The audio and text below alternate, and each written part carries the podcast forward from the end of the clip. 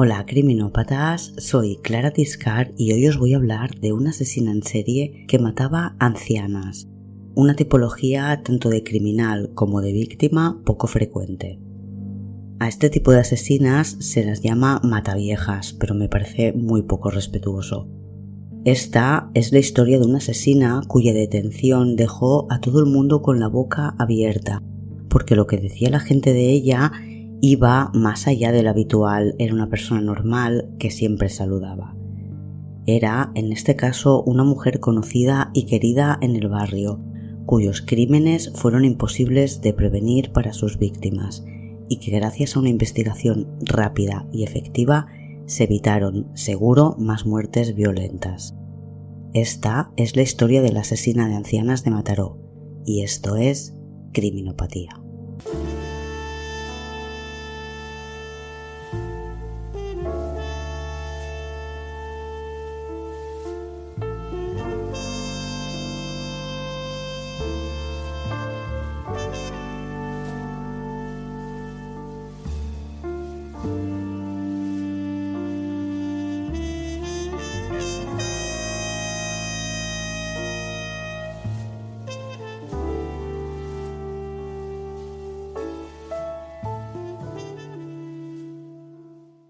Estamos en Mataró, la capital de la comarca del Maresma, en Cataluña, una ciudad mediterránea con puerto y playas, en la que viven algo más de 125.000 personas.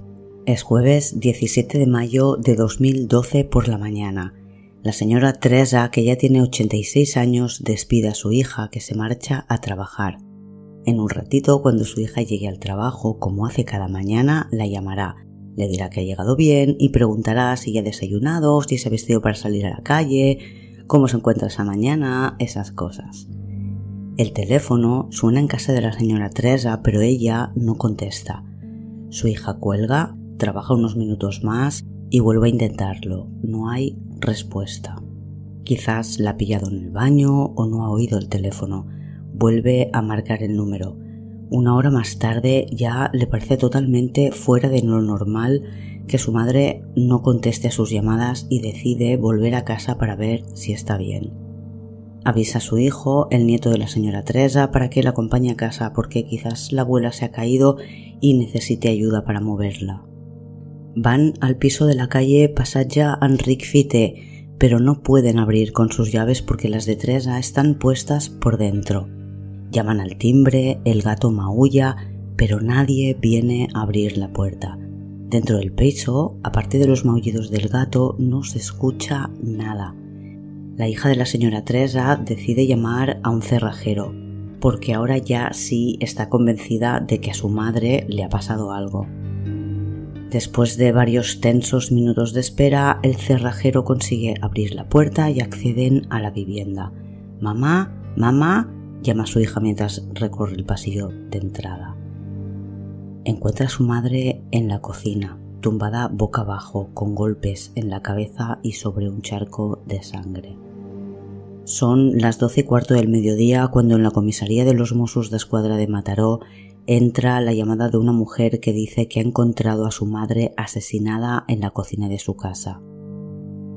Una patrulla de Mossos se desplaza rápidamente hasta el lugar de los hechos también han avisado a una ambulancia, pero cuando llegan a casa de la señora Teresa se dan cuenta de que la ambulancia no podrá hacer nada por ella y de que tienen que avisar a la división criminal. Acordonan la zona, la hija de la fallecida espera frente a la puerta y les ve entrar a todos. Los especialistas en criminalística que llegan cubiertos con sus trajes blancos y que estarán horas buscando huellas dactilares o pruebas que haya podido dejar el agresor. El equipo forense que analiza a la víctima y el o la juez que dará el permiso para levantar el cadáver. El jefe de homicidios de la División Criminal de la Zona Norte, que tiene su base en Granollers, llega un poco más tarde. También él ve a la hija de la víctima que sigue delante de la puerta resistiéndose a dejar a su madre sola. El gato sigue maullando, le han encerrado para que no interfiera en la escena del crimen y el inspector jefe entra en la vivienda y cambia impresiones con los forenses. Mucha violencia para un robo. Aunque en la casa sí parece que hayan estado buscando algo y encuentran cajones y puertas abiertas, no presenta el aspecto habitual de un robo. Cuando le dan la vuelta al cadáver, observan que tiene heridas de arma blanca en el tórax, también en la cara y el cuello, un enseñamiento innecesario para practicar un robo. Preguntan a la hija qué falta. Joyas. Imposible calcular el valor. En un primer momento se dice que casi 2.000 euros en joyas.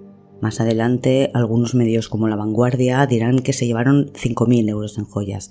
En cualquier caso, se llevan objetos varios de oro. Pendientes, un par de anillos, un collar de perlas, un reloj de oro. Falta también una caja metálica de esas que se cierran con llave, que tenía monedas dentro. La hija no sabe exactamente qué cantidad. Y también faltan 4.000 euros que estaban guardados en otra parte. Echa de menos también un cenicero macizo de cristal de Murano y, según algunos medios, una trituradora de cocina.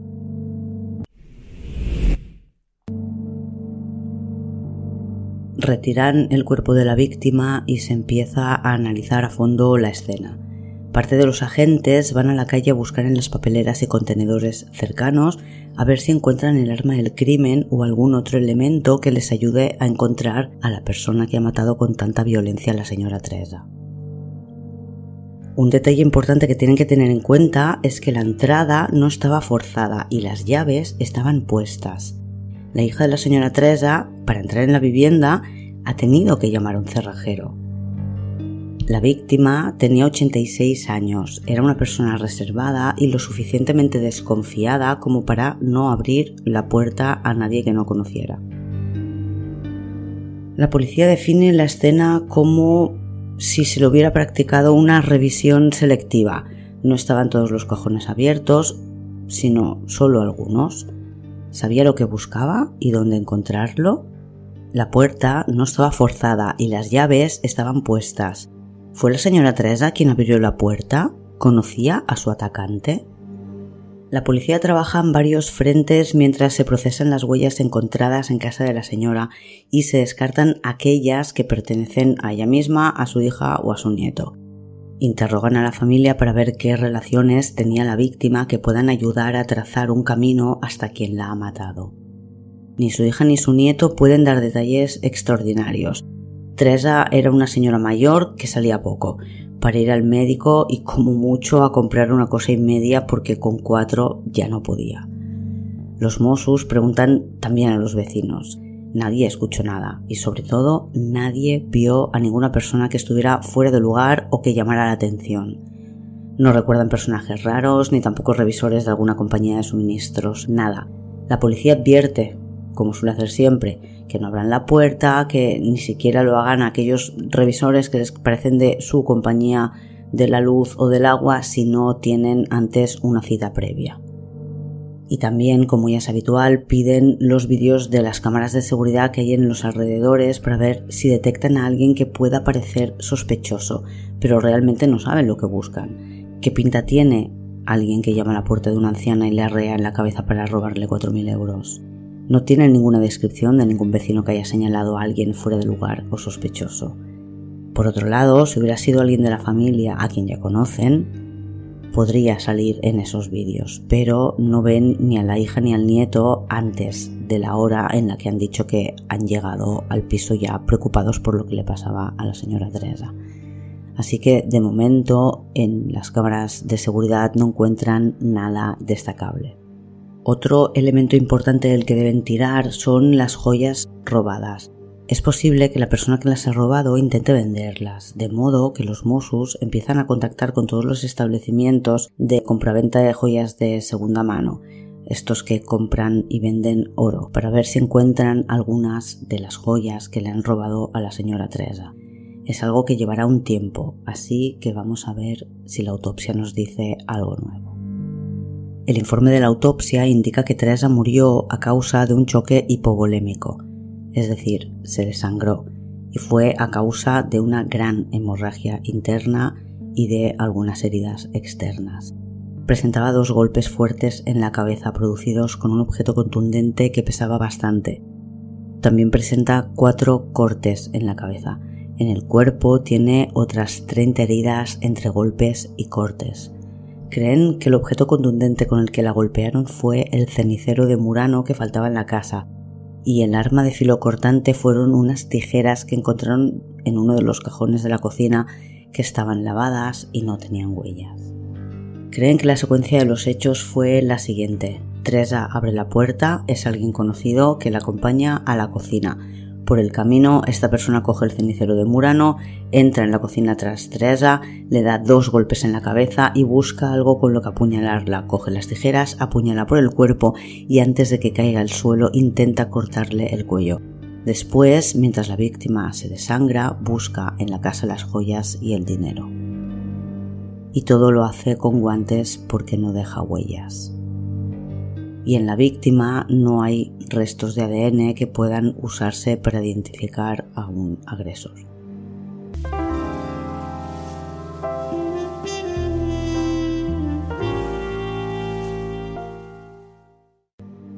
Es martes 22 de mayo de 2012 Hace cinco días que mataron a la señora Teresa y los Mossos siguen revisando vídeos de cámaras de seguridad y hablando con las tiendas de compraventa de oro, pero poco más tienen de dónde tirar. A las 10 y 49 de la mañana, una llamada al 112 alerta de que hay una señora mayor en peligro en la calle Pompeu Fabra número 2 de Mataró. Según la mujer que llama, que dice que lo está viendo desde la calle, la señora Conchita Caballé está en su terraza herida y pidiendo ayuda. La llamada es transferida a la policía local de Mataró que envía una unidad para revisar el estado de esta vecina de la calle Pompeu Fabra. Desde la calle no, ven ni escuchan nada. El número del edificio se lo ha dado la persona que llamaba, pero no les ha dicho en qué piso vivía, aunque ha mencionado el apellido Caballé. Localizan un buzón que dice familia Caballé y van al piso que indica. Allí llaman a la puerta, pero no contesta nadie y tampoco se escucha ningún ruido dentro de la vivienda. Desde luego no hay nadie pidiendo ayuda. La policía local pregunta a los vecinos, que obviamente curiosos ya se han asomado las ventanas y han abierto las puertas del rellano, pero nadie ha visto a la señora Conchita esa mañana y tampoco han escuchado nada extraño. La policía insiste de nuevo ante la puerta de la señora Conchita y salen a la calle desde donde miran a ver si se la ve todavía en la terraza pidiendo ayuda y es que no la han visto antes pero no entienden cómo alguien ha llamado diciendo que veía a la señora allí pidiendo ayuda porque no se ve nada. Quizás solo es una broma de mal gusto, pero por si acaso les piden a los vecinos que echen un vistazo a ver si ven a esta mujer. Si alguien lo hace, sobre todo que les llame. Y los vecinos, que recuerdan que solo hace cinco días que alguien mató a una anciana no demasiado lejos de allí, a unos diez minutos andando, hacen algo más y consiguen una copia de las llaves. A las 2 y 45 de la tarde, una llamada al 112 alerta de que hay una señora muerta o gravemente herida en la cocina de un piso del número 2 de la calle Pompeu Fabra de Mataró. En el 112 derivan la llamada al SEM, el Servicio de Emergencias Médicas, y a los Mossos de Escuadra, la policía y los Mossos solo necesitan verla para darse cuenta de que este es otro caso para la división criminal y avisan a la sección de homicidios. En cuanto llegan los criminalistas y más tarde el inspector que lleva el caso, sienten todos una especie de, de, de déjà vu. Es casi todo idéntico a lo que vieron hace menos de una semana. Víctima octogenaria, agredida brutalmente con golpes y arma blanca en una vivienda registrada de forma selectiva, y también tiene un gato. Los medios dan la noticia y rápidamente relacionan ambas muertes. Los Mossos no lo confirman, dicen que están esperando resultados de pruebas y ver cómo avanza la investigación, pero aunque no lo confirmen también lo tienen claro. Están ante asesinatos en serie y si no se dan prisa en pillar a quien lo está haciendo, pronto habrá una tercera víctima. La víctima, en este caso, la segunda, es Conchita Caballé. Tenía 81 años y vivía sola con un gato. Estaba de alquiler en este piso desde hacía 20 años. Era soltera y no tuvo hijos. Los vecinos cuentan que la señora Conchita había trabajado en Telefónica y tenía una buena jubilación que le gustaba mucho ir arreglada y lucir sus joyas, aunque le habían advertido más de una ocasión que no fuera así por la calle porque llamaba la atención y cualquier día le pegaban un tirón, ella continuaba haciéndolo. A pesar de eso, Conchita era una señora precavida, tampoco era de las que abre la puerta a cualquiera, y no le gustaba que se supiera que vivía sola. Por eso, en el buzón ponía familia Caballé en lugar de decir simplemente Conchita Caballé. En su casa también faltan joyas. Él o la agresora revisó su joyero y lo ha dejado abierto y vacío. Hay una caja fuerte en la casa, pero no está abierta, no se han llevado nada que pudiera haber dentro. Por lo demás, no saben qué más puede faltar. La policía hablará con los sobrinos de la señora Conchita, pero no sabrán precisar exactamente qué joyas robó. Si dirán que no solía tener efectivo en casa fuera de la caja fuerte y por tanto se descarta que haya podido robar dinero, pero no lo saben. Otra similitud entre el caso de Teresa, la primera víctima, y Conchita, la segunda, es que la puerta no está forzada. En este caso no tenía las llaves puestas, por lo que Conchita o abrió la puerta a quien después la mató, o esa persona tenía las llaves y entró sin que nadie le abriera la puerta. En esta escena encuentran dos pistas que pueden ayudarles, quizás no a resolver el caso, pero sí a encausar a alguien cuando sepan quién es. En casa de la señora Conchita encuentran un par de guantes de silicona que creen que eran de la persona que la agredió. Además, por la casa encuentran varias huellas de pisadas. Son pisadas hechas con sangre y con la sangre se ha quedado dibujado el, el dibujo de la suela del calzado perfectamente. A la víctima la han degollado. La autopsia confirmará que también murió desangrada. En esta ocasión ha habido más ensañamiento con la víctima. El informe forense enumera hasta 60 lesiones incisas, puñaladas, 60, en cara, cuerpo y tórax.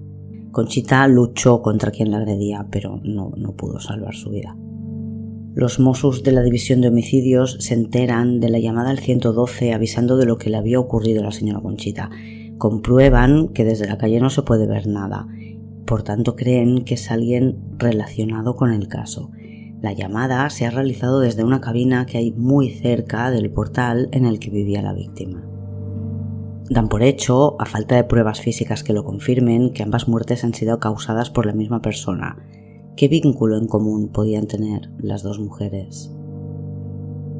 Y cuando la hija de la primera víctima se entera de que ha muerto otra señora de edad similar a la de su madre, se da cuenta de que conoce al asesino.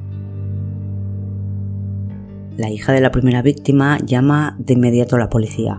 Lo ha tenido delante de sus narices todo este tiempo, pero no ha unido los cabos hasta hoy. Solo hace cinco días que mataron a su madre y aunque seguro que lo que más le preocupa es quién lo hizo, debe estar en un estado de aturdimiento tal que es imposible pensar con claridad.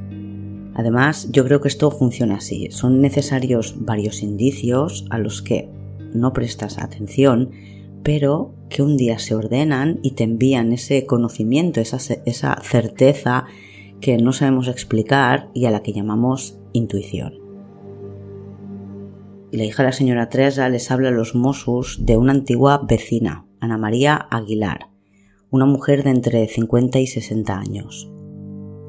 Les cuenta que hace muchos meses que no sabía nada de ella, que ya no son vecinas, y que sorprendentemente se la encontró el mismo día que mataron a su madre cuando salía de la comisaría de los Mossos, y allí mismo le dio el pésame. Era mediodía, primera hora de la tarde como mucho, y en aquel momento, aunque no le dio mayor importancia, le sorprendió que Ana María supiera ya tan pronto que su madre había muerto. Después, ya por la tarde, se la volvió a encontrar frente a su portal. Ana María le preguntó si ya se sabía algo y ella le explicó que creía que habían matado a su madre con un cenicero de cristal de Murano, porque se lo habían llevado de la casa y los musos habían preguntado mucho por él. En esa conversación se dio cuenta de que Ana María tenía un corte en el labio, la verdad es que no se fijó si lo tenía la primera vez que la vio en comisaría. El inspector toma nota de todo, también de las 14 llamadas que ha realizado Ana María a la hija de Teresa en estos cinco días. 14 llamadas en las que ha ido preguntando si sabía algo nuevo. Ana María Aguilar es una antigua vecina de Teresa. Vivía allí con su marido que enfermó y acabó muriendo.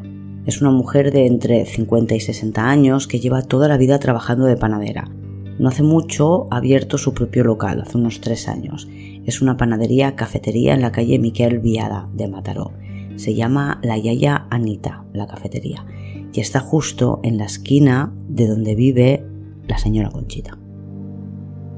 Rápidamente los Mossos se ponen en marcha. Confirman que Conchita, la segunda víctima, iba frecuentemente a desayunar a la Yayanita. Es más, solía comprar comida preparada en el local de Ana María Aguilar, y ésta, muchos días, se la subía a su casa. El día 23 de mayo es frenético para los Mossos, que deciden poner bajo vigilancia a Ana María Aguilar y siguen buscando pruebas, ahora que tienen un sospechoso o una sospechosa, que la incriminen. ¿Os acordáis de las tiendas de compraventa de oro? Se ha estado haciendo un seguimiento de las operaciones realizadas en este tipo de establecimientos que por ley tienen la obligación de guardar e informar, si la policía lo solicita, los datos de las personas que venden joyas. Y por fin encuentran lo que buscaban. El día 18 de mayo, solo un día después de la muerte de Teresa, Ana María Aguilar acudió a una tienda llamada Oro Cash para cambiar unos pendientes por dinero. Los Mossos se dirigen hacia allí, comprueban las imágenes de las cámaras de seguridad y ven que su sospechosa vendió unos pendientes iguales que unos que fueron robados a la primera víctima. Vendió solo el oro de los pendientes, se quedó con las perlas. Pero igualmente esto podría no ser considerado una prueba determinante porque solo demuestra que vendió unos pendientes idénticos a los de la señora Teresa no demuestra que fueran suyos y en caso de poderse demostrar que fueran suyos, por ejemplo, vía ADN, no podrían demostrar que se los robó, porque ¿y si la señora Teresa se los había regalado? Aun así, obviamente, para la policía es la confirmación de que están vigilando a la persona correcta. Comprueban que su sospechosa y la víctima se conocían perfectamente. Ana María le llevaba comida y sabía cuando entraba y salía la mujer o la persona que le ayudaba con las tareas domésticas. Ana María y Conchita tenían mucha confianza, tanta que Conchita le dio a Ana María las llaves de su casa. Ana María es querida en el barrio porque ayuda a las ancianas.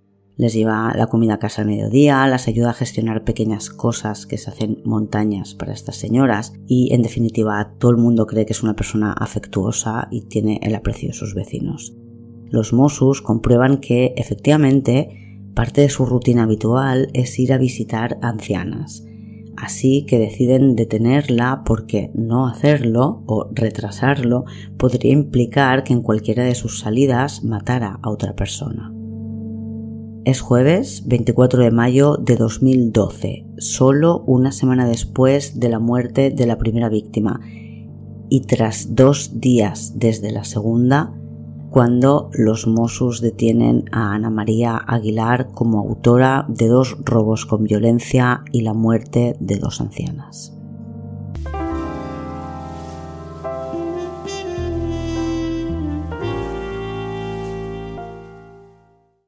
Ana María Aguilar, la Yaya Anita, es trasladada a la comisaría de Granollers, que es la base de operaciones de la sección de homicidios de la región metropolitana norte se dan cuenta de que lleva puesto un anillo de la víctima y le piden que vacíe el bolso.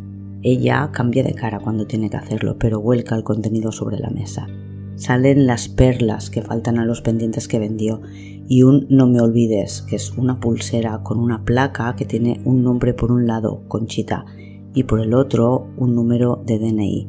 Es de la segunda víctima. Los Mossos describen a la detenida como una mujer tranquila, que no se desespera. No alza la voz en ningún momento, no niega los hechos, pero tampoco los confirma. Los Mossos que la interrogan tienen claro que su voz es la misma de la persona que llamó alertando de la segunda muerte, aunque, por supuesto, eso es una impresión. Tendrán que determinarlo y certificarlo los expertos. Ana María explica que el 17 el jueves pasado abrió la panadería a las 6 como cada día. Esperó a que llegara la primera dependienta y pasadas las 9 salió a hacer encargos, algo también habitual. No recuerda que hiciera nada especial ese día, pero sí que al volver para su casa vio luces de policía y ambulancia frente a donde había vivido tiempo atrás y se acercó a preguntar. Allí se enteró de que habían matado a la señora Teresa, una antigua vecina y madre de su amiga, así que se puso en contacto con ella para ofrecerle su apoyo. Según Ana María, ella y la hija de la primera víctima eran muy amigas. Según la otra, no eran más que conocidas, aunque es cierto que habían hecho alguna cosa juntas como ir un día a la playa. En Mataró no hace falta una gran preparación especial para ir a la playa, es una ciudad que tiene playa, bajan dando un paseo y ya. Respecto a la herida en su boca, que todavía se aprecia un poco y la policía le pregunta por ella, y que la vio la hija de la primera víctima el día que habían matado a su madre cuando habló con ella que se la encontró por la tarde, Ana María explica que se dio un golpe, sin más. Y de la segunda víctima explica que se enteró de su muerte cuando después de hacer unos recados volvió a la panadería y la dependiente le contó que la señora Conchita se había hecho daño y había salido al balcón pidiendo ayuda. Yo creo que realmente la señora Conchita salió al balcón a pedir ayuda, pero nadie la vio ni la, ni la oyó.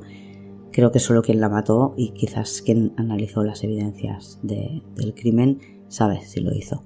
Pero creo que sí salió y gritó. Y por eso la asesina no perdió tiempo intentando abrir la caja fuerte, le cortó el cuello en la cocina para que dejara de gritar y después salió tan rápido como pudo. Eh, y utiliza eso después, hace que, alguien llama, que después en la panadería se lo dicen, o sea, yo creo que ella piensa que realmente alguien lo puede haber escuchado y, y esa persona que lo puede haber escuchado pues se lo ha contado a ella, ¿no? Pero eso también hace que se dé más prisa en terminar lo que está haciendo. Y las prisas le hacen olvidarse los guantes y dejar el piso lleno de huellas de pisadas. Al día siguiente, el viernes 25 de mayo, la policía, con Ana María Aguilar presente, realizó una inspección de su vivienda y de la panadería cafetería de su local. La prensa, que ayer ya hablaba de detención y en la televisión igual, salen imágenes de la panadería cubierta con la lona azul que han puesto los Mossos para preservar la intimidad del registro policial.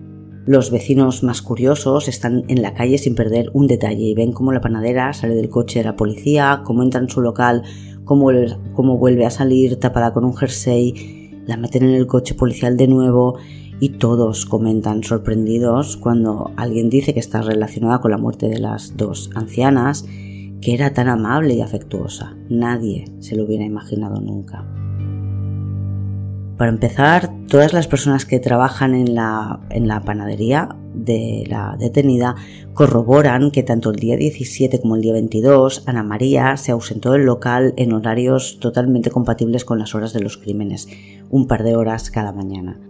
En su casa encuentran una bolsa con joyas. Algunas de estas joyas serán reconocidas por la hija de la señora Teresa. La policía saca muestras de los desagües de la casa por si al ducharse o lavarse las manos después de las agresiones hubieran quedado rastros de ADN de las víctimas en las tuberías, pero no van a encontrar nada en ese sentido. Analizan también la ropa de la detenida porque algo que tienen en común las víctimas es que en ambas casas vivía un gato y Ana María no tiene gato. Saben la ropa que llevaba Ana María el día que fue a vender las joyas y se la llaman para ver si encuentran pelos de gato los encontrarán, pero también encontrarán pelos de otros animales que no hay ni en casa de Ana María ni en casa de las víctimas, por lo que tampoco se podrá utilizar los pelos de gato como prueba concluyente contra ella. No hacen ADN de pelos de gato. Además, en la casa encuentran unos zapatos crocs de color rojo que son con los que Ana María va a trabajar cada día son unos zuecos de estos de goma blanda modernos. El dibujo de la suela es exactamente igual que el que dejaron los zapatos de la persona que mató a Conchita.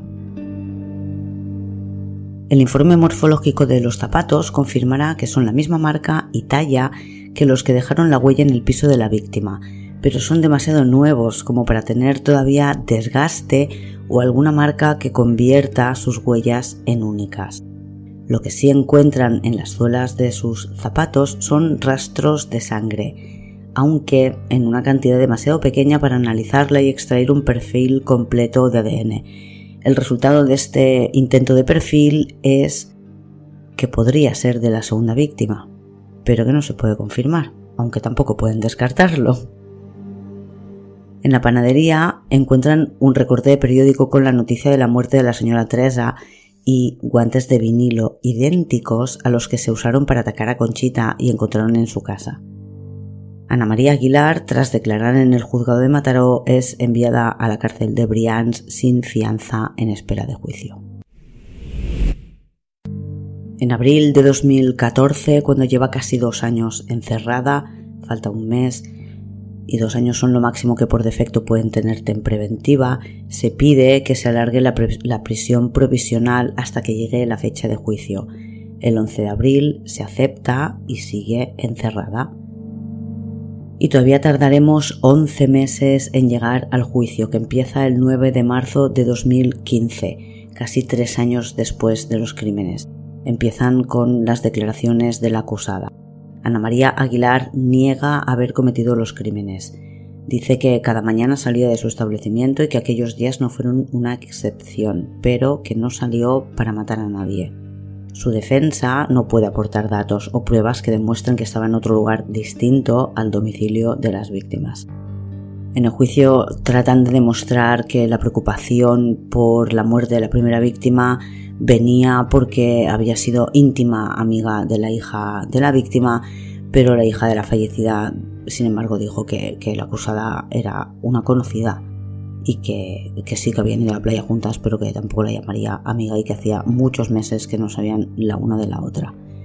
Durante el juicio demuestran que la acusada tenía deudas, el negocio no iba bien y tenía varios préstamos, uno en la Caixa, otro en el Deutsche Bank y un tercero con una prestamista personal.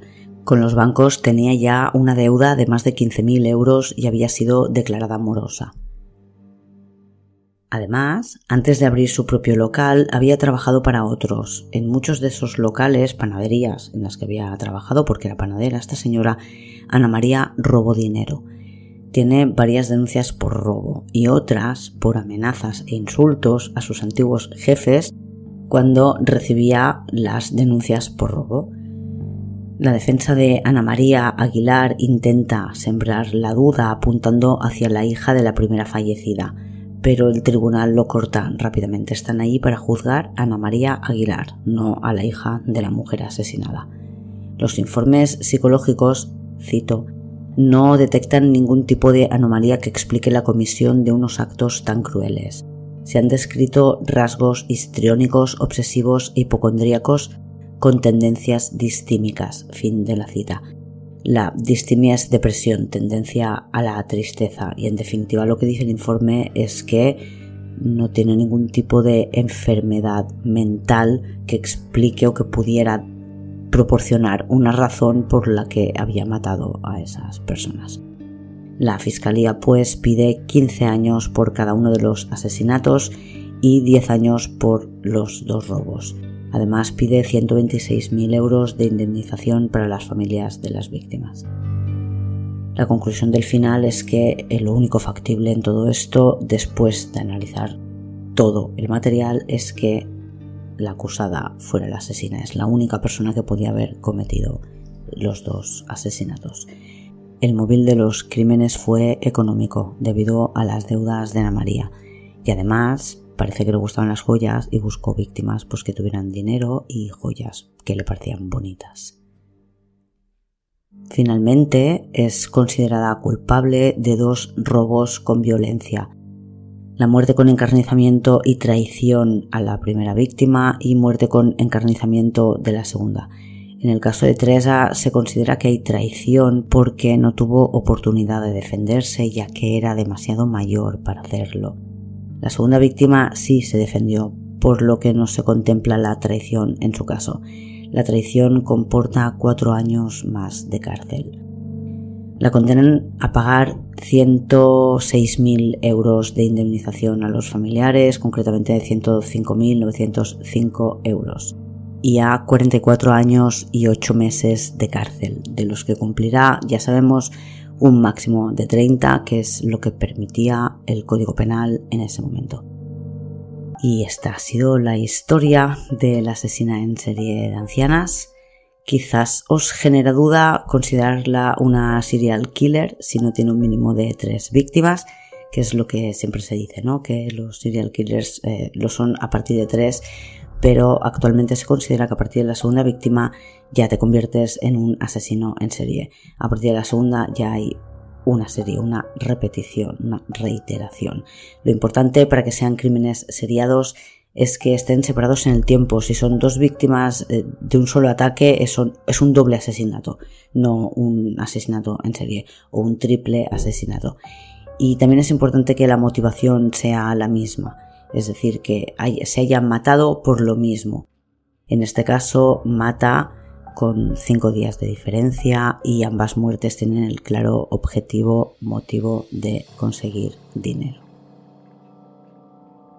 Y nada más por hoy. Muchas gracias por escucharme, por apoyarme en el club de fans. Los que no estéis todavía dentro podéis entrar en criminopatía.com barra fans y al hacerlo tendréis acceso inmediato a los episodios exclusivos para fans que se hayan publicado hasta ese momento y a todos los que se publiquen en los siguientes 12 meses desde que te apuntas. Eso es si te apuntas en la web en criminopatía.com. Si preferís darme apoyo a través de alguna plataforma de podcasting, tenéis que hacerlo a través de iVoox y elegir el botón azul que pone apoyar. Y nada más por hoy. Hasta la semana que viene, criminópatas.